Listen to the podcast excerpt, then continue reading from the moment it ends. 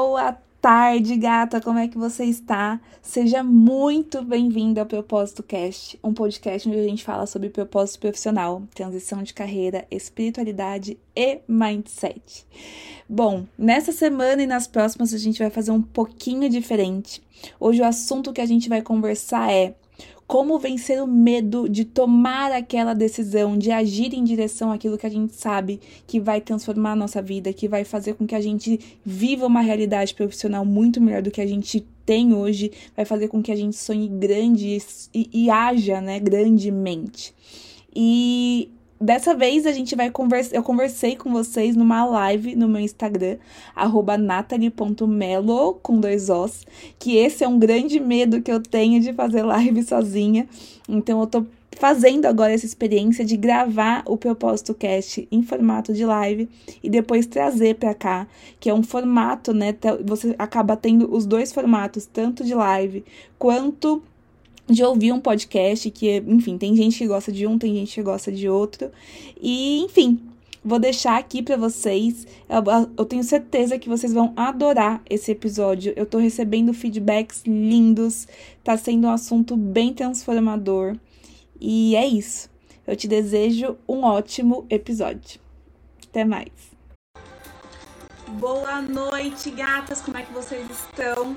Vamos começar mais uma live hoje que é como vencer o medo, aquele medo que todo mundo sente para fazer aquelas tomar aquelas ações, fazer aquelas mudanças que a gente sabe que vai fazer a nossa mudança de, de, de, de carreira acontecer, vai fazer nossa transição rolar. Já vocês estão chegando aí, boa noite, Gil, boa noite, Gui. Como vocês estão? Eu vou dar só mais um pouquinho de tempo, mas deixa só essa musiquinha acabar, voltando menos de um minuto. Deixa a live entregar, aí a gente já começa, tá? Só para vocês saberem toda a inspiração que eu tirei pra gente fazer, né? Essa live saiu desse livro aqui, que quando eu postei nos stories, várias de vocês falaram, nossa, Nath, eu acho que isso foi um sinal. Que eu tenho esse livro aqui, todo mundo fala muito bem, A Coragem de Ser Imperfeito, da Brené Brown, né? Vamos falar o nome do livro. E graças a, e, e todas muitas de vocês falam, nossa, isso foi o, o, sinal para eu ler esse livro, que realmente é um livro transformador. Todo mundo que lê fala de quanto que trouxe mudanças, né, na vida. E é baseado nele que a gente vai conversar hoje. Então, vou parar aqui a música. Vocês estão me ouvindo bem aí, né? Gil, Gui, galera que tá na live. Todos bem? Tem um delayzinho aqui, mas eu acho que dá pra ouvir legal. Bom, vamos começar. É, a, a inspiração que eu tive, né, para trazer para vocês é porque o medo foi algo que sempre me impactou muito, sempre me, me colocou muito numa zona de não conseguir agir. E o que eu vejo hoje, né, para eu conseguir fazer a minha transição, de conseguir hoje estar tá trabalhando em algo que eu sou simplesmente apaixonada, é, eu vejo que a gente tem uma concepção de como que a gente se torna capaz que não é a ideal, né? Tá muito mal entendido isso, é isso que eu quero trazer para vocês. Primeiro para contextualizar um pouquinho da minha história, né? É, eu sou filha dos meus pais, óbvio, e meus pais, eles sempre tiveram uma infância muito difícil. Eles sempre passaram por dificuldades e tudo mais. E eu e os meus irmãos, a gente não passou por dificuldades porque os meus pais se sacrificaram muito. Porque os meus pais venceram na vida, porque os meus pais hoje são comerciantes. E eles realmente, né, para não deixar com que a nossa família passasse pelo que eles passaram, eles tiveram muitos sacrifícios. E isso para mim como que foi o contexto, né? É, isso para mim é, me fez entender que essa era a forma como eu deveria levar a minha vida. Eu estava desenhando, né? Porque eles me ensinaram dessa forma, óbvio que não tem culpados aqui, nunca tem. Eles simplesmente não queriam que nós passássemos pelo que eles passaram. Então, a, a, o, só para vocês terem uma ideia, quando eu decidi a faculdade que eu ia fazer, que no caso é engenharia, foi num dia que eu estava sentada com meu pai, um dia antes de eu ter que me inscrever para o vestibular.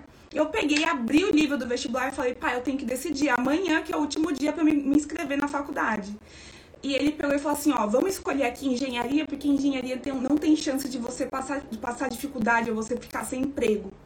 Pra mim, a forma como eles colocaram pra mim, né, que, que, que, me, que me incentivaram a fazer era o quê? Era entrar numa boa faculdade, era entrar num, numa grande empresa, num bom cargo. Quanto mais alto esse cargo, melhor, e me aposentar ali, né? Isso era o quê? Isso era o sucesso. Isso era eu ter uma estabilidade. Isso para mim era eu não passar as dificuldades que eles passaram, né? Então, beleza. Eu peguei todas essas informações e além disso, eu ainda trazia junto comigo, né, o que me foi dado era a expectativa de ir lá pro mundo e elevar o patamar, né, de, de que, olha, filha, é, era um sonho também deles, eles também queriam chegar nesse lugar que eles me impulsionaram a querer chegar. Então eu coloquei essas informações na minha, na minha mochila e fui para a vida. Né? E daí que aconteceu? Eu entrei no eu entrei na faculdade, eu consegui passar numa boa faculdade, numa faculdade pública. Eu sou formada em engenharia bioquímica. Eu entrei num estágio, né, numa multinacional. E eu fui seguindo aqueles passos que me foi inspirado, que me foi dito que era o que eu deveria seguir. Entrar numa grande empresa e ir seguindo a vida para me aposentar por lá. E eu fui andando, eu fui indo nessa trajetória. E eu sempre, né? Só que algum, algumas coisas começaram a acontecer.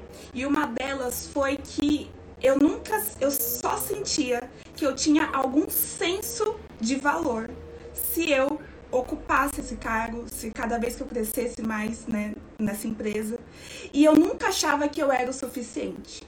Era sempre alguma coisa lá em cima e eu tinha que me sacrificar muito para eu conseguir chegar nesse lugar, nessa, nessa expectativa que foi colocada para mim.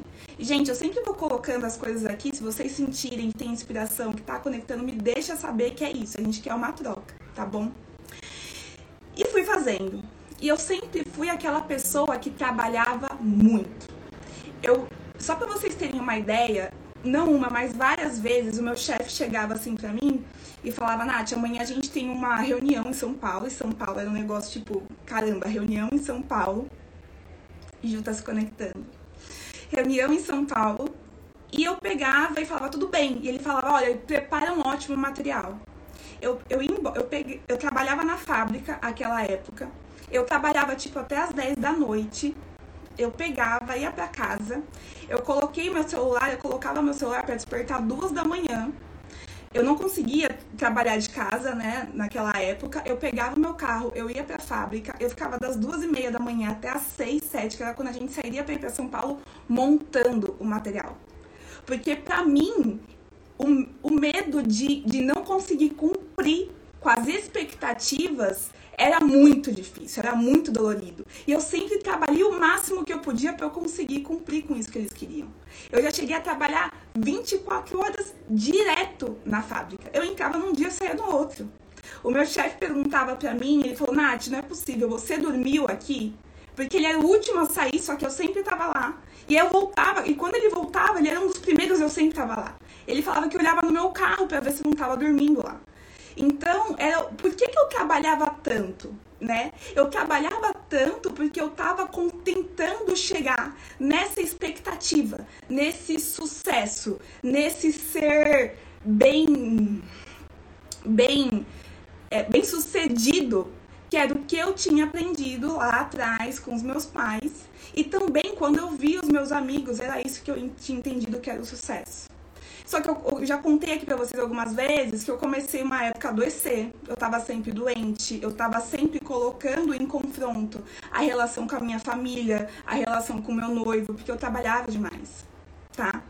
E buscando reconhecimento. Perfeito, Gil, era exatamente isso.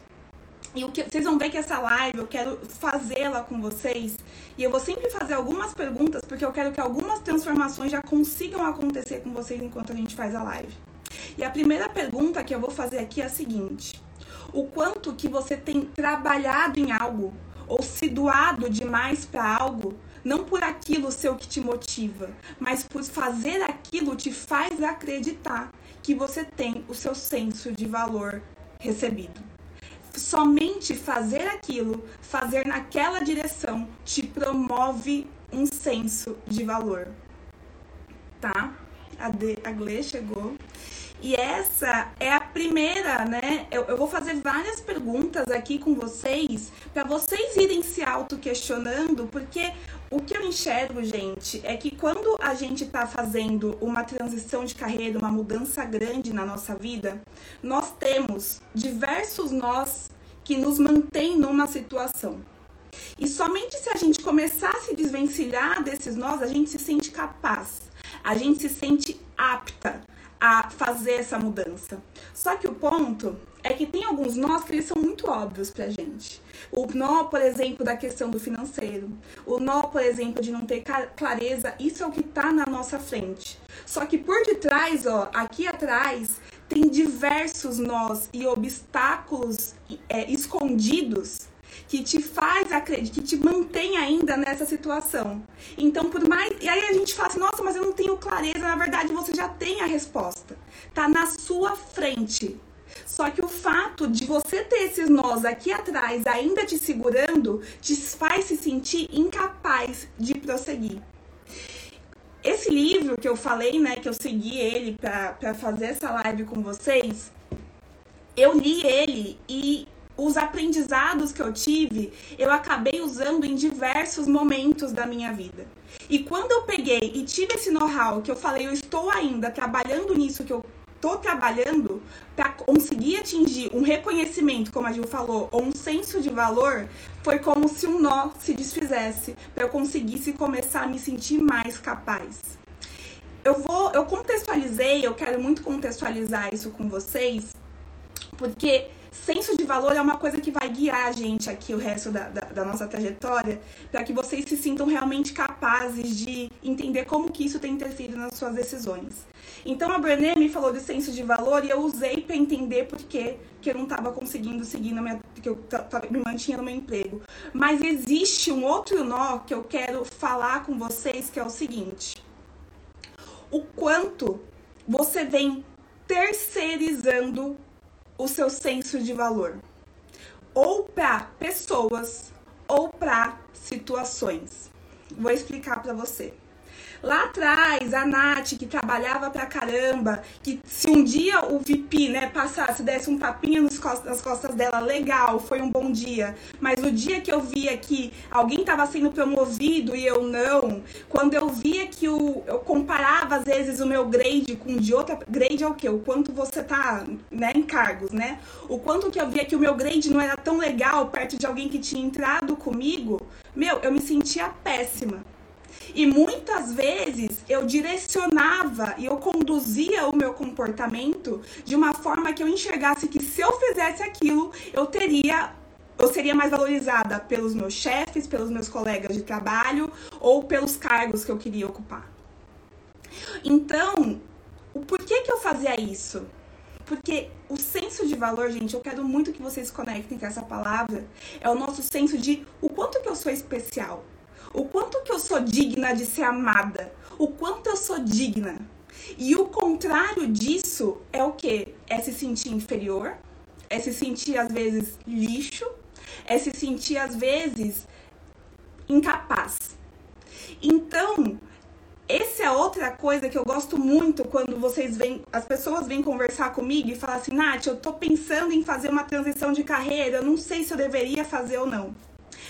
Uma pessoa que tem o seu comportamento direcionado para ter o seu senso de valor, né, ser reconhecida num ambiente, ela vai ter o mesmo comportamento em outro ambiente.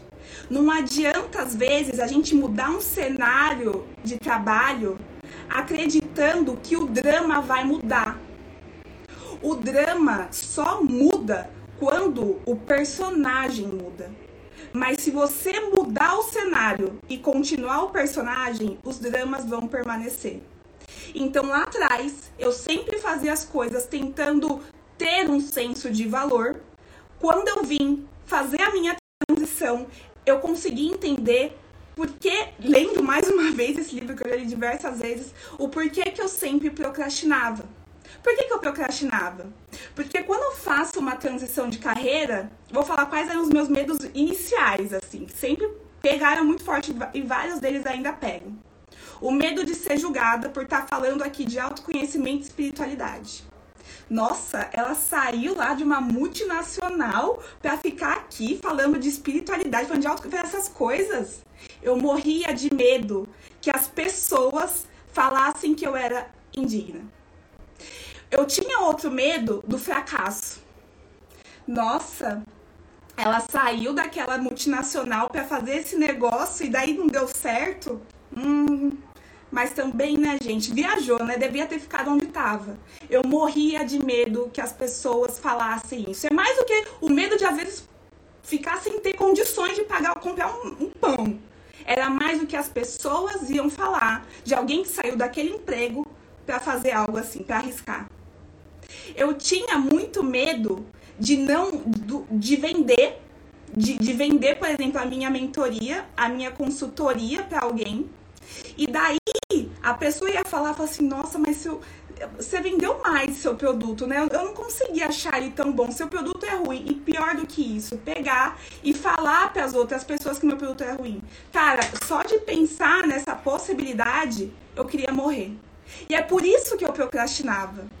Eu procrastinava porque quando você tem o seu senso de valor, a sua dignidade, você ser ou não capaz em risco, a mostra, você não vai. Cara, uma das piores coisas é o quê? É não se sentir digna de pertencer, é não poder se sentir amada. Tá fazendo sentido para vocês, gente? O que que eu quero trazer aqui a partir disso é que você olhe, tenha a condição agora de olhar às vezes para a sua procrastinação, de olhar às vezes para o seu sentimento, para o seu medo com mais empatia. Entende? Você consegue ter um. É, é importante isso, a gente pegar aquelas coisas e começar a abrir e começar a entender por detrás delas. Né? Que é o quê? É trazer um pouco mais clareza de qual que é o motivo que tem por detrás e que por tem por debaixo do seu medo. Muitas vezes é o seu senso de valor sendo colocado à prova. Tá? Gente, eu vou tomar uma água aqui. Vocês podem me perguntar. O que vocês forem perguntar, eu tenho uma colinha aqui também. Tá? E acompanhando com vocês. E aí, uma coisa que é muito importante, e, e eu acho que isso vai virar algumas chavinhas, que é o seguinte: o que, que é o contrário disso? O que, que é o contrário desse medo? Qual que é o, a solução? Qual que é o remédio desse medo? É você o quê? Bater no peito falar assim, não, cara, isso não, isso não me atinge. Não tem problema. As pessoas podem falar mal de mim, mas se elas falarem mal de mim e se elas forem me julgar, não quer dizer. Não é sobre mim. É sobre elas. Né? Ai, tudo bem, se alguém, se eu pegar e fracassar, porque eu fiz uma mudança de carreira, pelo menos eu tentei. Pouco importa o que vão falar, eu tentei. Ou a gente pegar e falar assim, nossa, se alguém pegar e não gostar dos meus produtos, cara, o problema é da pessoa, meu, meu produto não é para todo mundo. É o quê? Um pouco dessa roupa de super-herói, né? É isso que talvez você possa estar tá ouvindo e já ter pensado que quando você tiver essa carcaça em volta de você, aí sim você vai estar tá preparado. Só que quando, mais uma vez, gente, lendo esse livro, eu me apropriei do direito que se, se eu arriscar e as coisas não saírem como eu desejo, cara, eu posso chorar. Eu posso ficar entristecida. Eu posso deitar ali numa posição fetal e ficar em três dias sem conseguir levantar. Eu posso me dar o direito de ser humana e de ser vulnerável.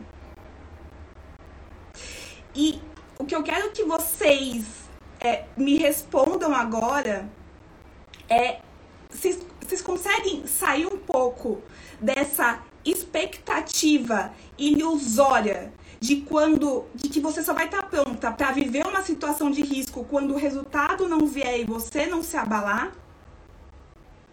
Não. Gente, eu já recebi depois de três meses que eu tive, de três meses que eu tava aqui, eu recebi um feedback de uma amiga que ela achou que tava me ajudando, mas ela tava me destruindo. Que eu fiquei três dias sem conseguir aparecer aqui. Eu fiquei mal, eu fiquei péssima. E às vezes a gente fica esperando que isso não possa, que isso não aconteça para que você o quê? Para que você se sinta capaz de agir. Vocês entendem isso? Vocês veem como essa expectativa que colocaram pra gente é, é ilusória? E uma das coisas, né, que a, que a Brené Brown, ela, ela acabou falando no livro dela, Gente, eu tô falando aqui, tá? Se eu tô falando muito rápido, vocês falam. Eu trouxe até uma água aqui pra ficar tomando, porque de vez em quando eu desinvesto e não, e não paro de falar, tá? Mas eu vou continuando aqui, vocês vão me falando. Uma coisa que a Brené Brown, ela colocou nesse livro, né? É a diferença entre culpa e vergonha. Vocês sabem qual que é a diferença entre culpa e vergonha? Vou dar um tempinho aí, vocês me, me respondam se vocês sabem ou não a diferença. Enquanto isso, eu tomo uma água aqui. Não demais.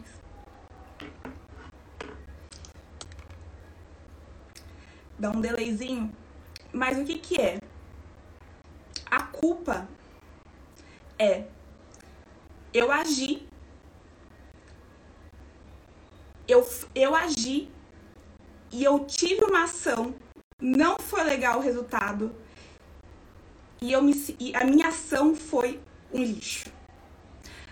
A vergonha é: eu fiz uma ação, não foi bom o resultado, eu sou um lixo.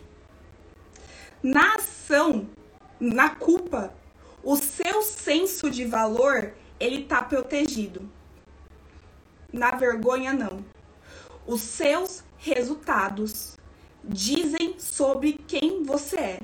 E se você ousa, e se você arrisca, e você não tem bons resultados, o seu senso de valor vai pro lixo. Essa é a diferença entre culpa e vergonha. Eu vou falar isso para vocês de uma forma super prática. Fazer live. Gente, vocês percebem que aqui, se você me acompanha aqui no Instagram, dificilmente eu faço live sozinha. Eu tô sempre junto com alguém. Fazer live para mim hoje é uma das coisas que me causa mais medo. Mais medo, por quê? Eu tenho medo do quê? Eu tenho medo de entrar aqui, ficar falando com vocês, não ter ninguém assistindo. Se não tiver ninguém assistindo, não tem problema. Mas se não tiver ninguém assistindo, entre alguém, geralmente aquela pessoa que te segue, que você não sabe por quê, que você nunca se deu bem com aquela pessoa, do seu antigo CLT, ela olha, vê e fala assim: caramba, nossa, coitada, tá sozinha, falando com a parede. Por que, que saiu do trabalho para fazer isso? Cara, isso pra mim, meu senso de valor vai lá embaixo. Eu tenho muita clareza que eu tenho que trabalhar muito meu senso de valor.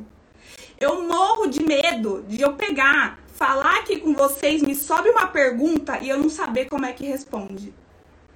Eu morro de medo de estar tá aqui fazendo a live, daqui a pouco eu esqueço o que eu tenho que falar. Morro de medo. Só, olha o que acontece. Quando você quer fazer uma mudança na sua vida e quando você quer ousar viver grandemente, para mim, é usar. Imagina, é isso. Eu quero, exatamente isso. Eu quero que vocês vejam que, tipo, isso é natural. Isso é normal. Acontece com todo mundo. E eu sei que se eu quiser aquela vida que eu posso trabalhar nos horários que melhor faz sentido para mim, sentar para ter que estudar sobre o meu trabalho e ser um assunto que eu seja apaixonada, poder viajar com o Gui, que está sempre viajando, poder ir junto com ele, poder às vezes lá na frente construir uma família, eu sei que é importante para que isso que eu estou fazendo dê certo, vir aqui fazer uma live com vocês. vim aqui e trocar, me tornar mais íntima de vocês. Lá na frente, fazer um lançamento, eu vou ter que fazer alguma live. Eu sei que isso é necessário. E esse, gente, é o ponto muito que eu quero que vocês prestem atenção. Olha, eu, o que, que eu faço? Eu olhei para esse meu medo e falei, cara, o que, que eu posso fazer para que esse medo, que tá na minha mão mesmo, porque não adianta só falar que é só teta e constelação familiar que vai ajudar o medo, tá, gente? Muitas vezes é ação. Eu peguei essa live, eu, eu falei, cara, qual que é o assunto que eu vou falar?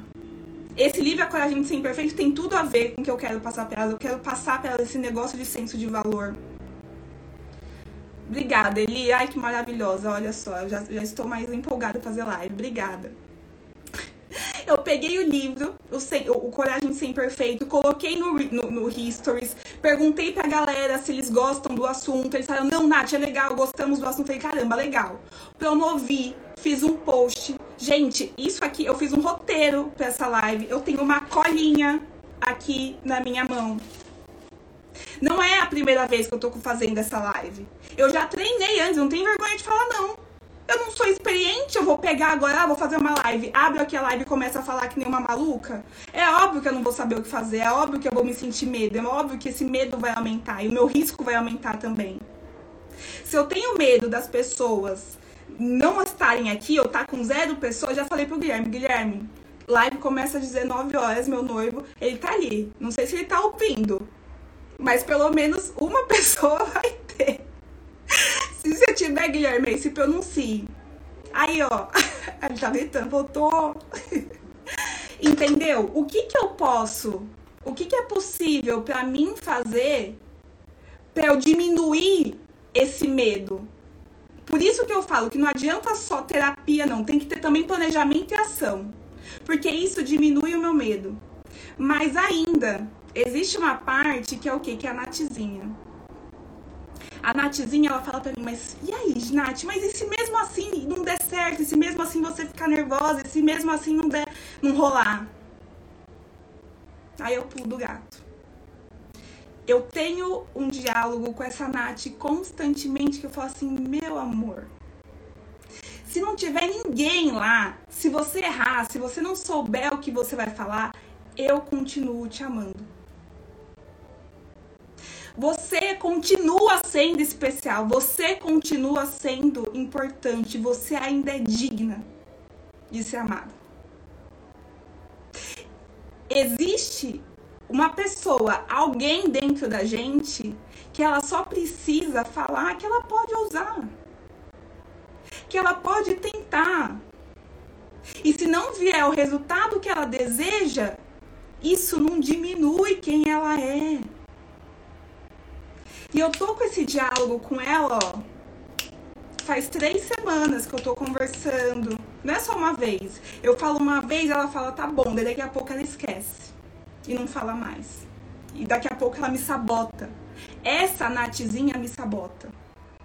Mas quando você se envolve num invólucro de amor próprio, de você ser a sua própria provedora, e você de amor e de, e de senso de valor, e você pega esse senso de valor que estava terceirizado no seu amiguinho do trabalho, no cargo que você ocupa, e você com toda gentileza, gente, você pega ele, puxa de volta para você e fala: "Eu defino se você é digno ou não. E eu nunca vou deixar de falar que você é. Você mesmo provê a confiança que você precisa para agir." Você entende isso?